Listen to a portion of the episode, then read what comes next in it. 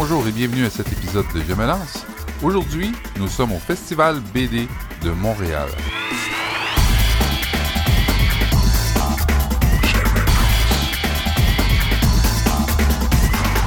Alors, je suis avec euh, Joanne Durocher du Festival BD de Montréal.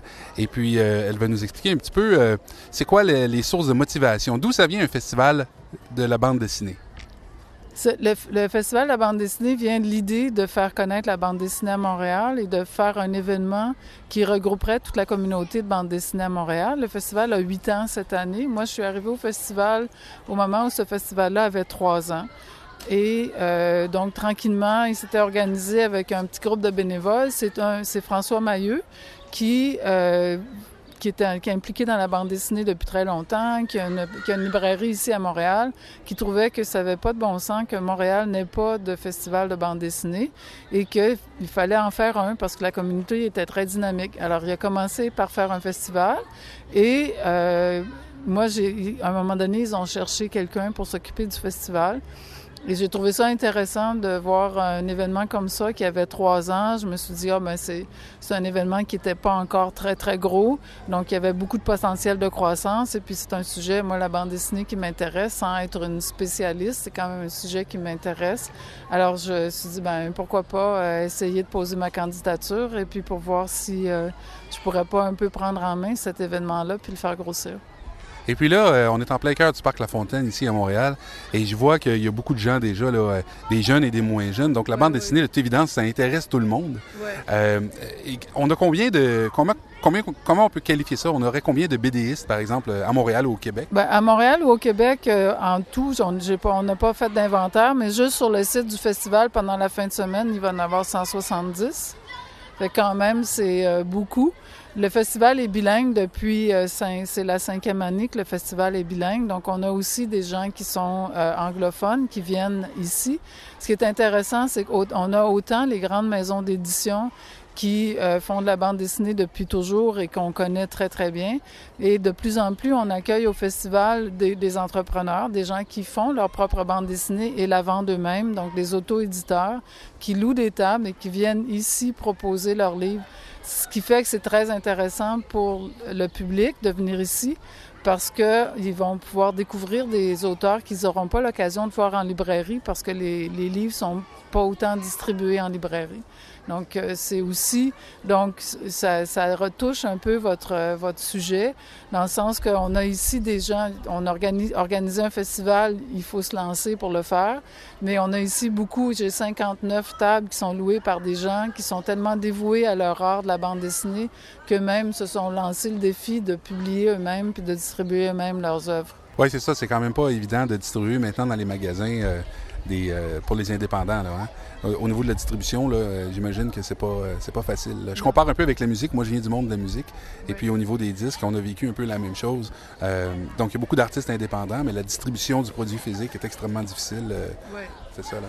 Organiser un, un festival comme ça, combien de temps que ça peut prendre? Est-ce que c'est un travail à l'année ou vous vous rencontrez à des moments périodiques? C'est un travail à l'année pour organiser ça. On est, on est une micro-équipe pour organiser le festival. Moi, je suis à l'année. J'ai deux personnes qui travaillent avec moi à temps partiel à l'année aussi. Euh, il arrive, dépendamment des subventions qu'on obtienne, qu'on puisse avoir euh, quelqu'un qui soit à temps plein pour six mois. Sinon, j'ai une équipe aussi de, de- de- comité organisateur bénévole et on commence à, dès le mois d'août, on commence à se rencontrer pour euh, mettre le festival sur pied. Il faut comprendre que tout ce qui est graphisme, euh, site web, euh, médias sociaux, il y a beaucoup, beaucoup de travail de bénévolat qui est fait euh, pour l'organisation du festival. C'est typique à beaucoup de festivals de travailler avec beaucoup de bénévoles. OK. Et puis là, euh, au niveau, euh, je demande ça comme ça, mais organiser un festival, bon, dans, un parc, évidemment, ça prend le soutien, euh, ça prend le soutien de la ville, ça prend le soutien euh, de différents paliers, peut-être, là, euh, en fait, au niveau du financement. Euh, donc, vous, vous allez chercher du financement privé, de- des subventions. Comment ça fonctionne? C'est surtout pour le moment du financement public. Euh, le festival, comme il y a huit ans, on est rendu à l'étape où là, on a un peu plus de, on a plus de matière à proposer pour du financement privé, ce qu'on aimerait bien trouver puis ce qu'on voudrait bien chercher. Mais pour le moment, on travaille beaucoup avec du financement public. On est quand même assez chanceux au Québec et au Canada d'avoir un soutien de la culture qui est quand même intéressant. La ville de Montréal, par ce Conseil des arts et par le bureau des, événements de Montréal, nous aide aussi beaucoup par la culture. Euh, le gouvernement du Canada aussi donne-nous de l'argent, le gouvernement du Québec. Donc, tous les paliers gouvernementaux nous soutiennent beaucoup. La ville nous supporte, l'arrondissement nous supporte. Et évidemment, là, euh, ici, le festival, on a une, partie d'argent privé dans le sens que les chapiteaux, on loue les espaces, donc les kiosques, les gens qui participent ici louent leur espace, donc ça nous fait euh, des revenus, une partie de revenus autonomes on sait que le livre standard euh, s'en va aussi pas mal dans le numérique. Hein? Donc, euh, il y a quand même, je sais qu'ils ont encore quand même beaucoup de livres en magasin, mais il y a quand même aussi un transfert au niveau du numérique. Est-ce qu'on sent le même transfert au niveau de la bande dessinée où les gens aiment encore vraiment tenir un, livre papier dans les mains? En fait, c'est un peu comme si l'écosystème de lecture de bande dessinée s'était élargi. Euh, il y a beaucoup de gens qui vont produire de la bande dessinée en webcomic, qui vont produire sur le web.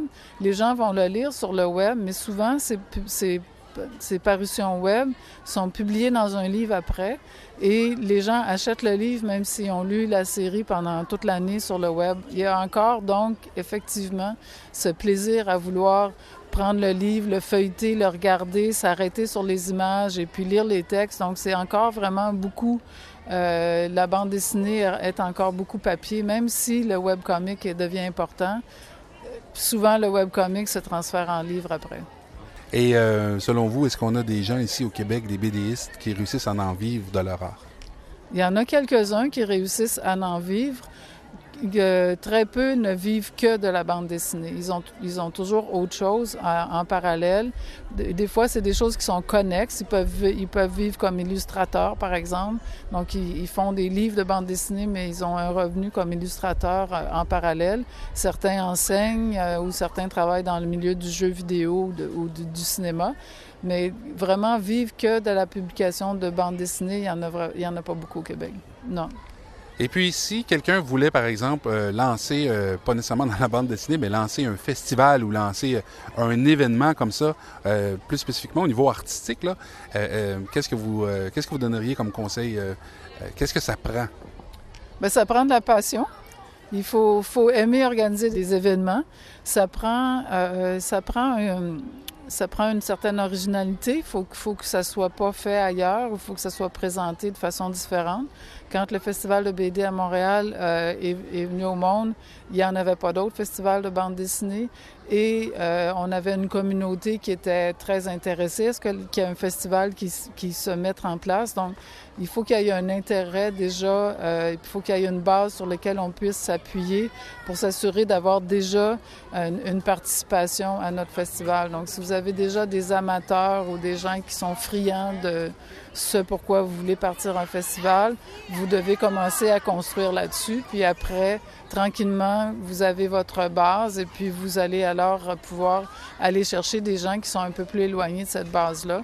Ça vous prend euh, aussi des... Euh, il, faut, il faut que la base de votre communauté euh, soit impliquée dans l'organisation du festival, qu'elle sente qu'elle fait partie de cette organisation-là, puisque c'est pour elle que vous la faites, mais si elle le fait en sachant qu'elle n'a pas de prise sur l'organisation de l'événement, ça ne marchera pas. Puis c'est souvent ce qui est arrivé peut-être des fois, c'est que c'était pas ça qui était fait. Euh, je ne je connais pas les histoires des autres organisations, mais euh, il faut vraiment que la communauté pour laquelle vous organisez cet événement-là se sente euh, interpellée par l'événement. Sinon, ils seront pas, ils voudront pas embarquer, puis ça ne marchera pas. C'est un bon conseil. Je vous remercie beaucoup pour votre temps. Je sais que vous êtes extrêmement occupé aujourd'hui, euh, d'ailleurs pour toute la fin de semaine. Oui. Donc, je vous remercie beaucoup d'avoir euh, participé à l'émission Je me lance. Je vous souhaite un bon festival. Merci beaucoup. Merci et puis bonne chance à vous aussi.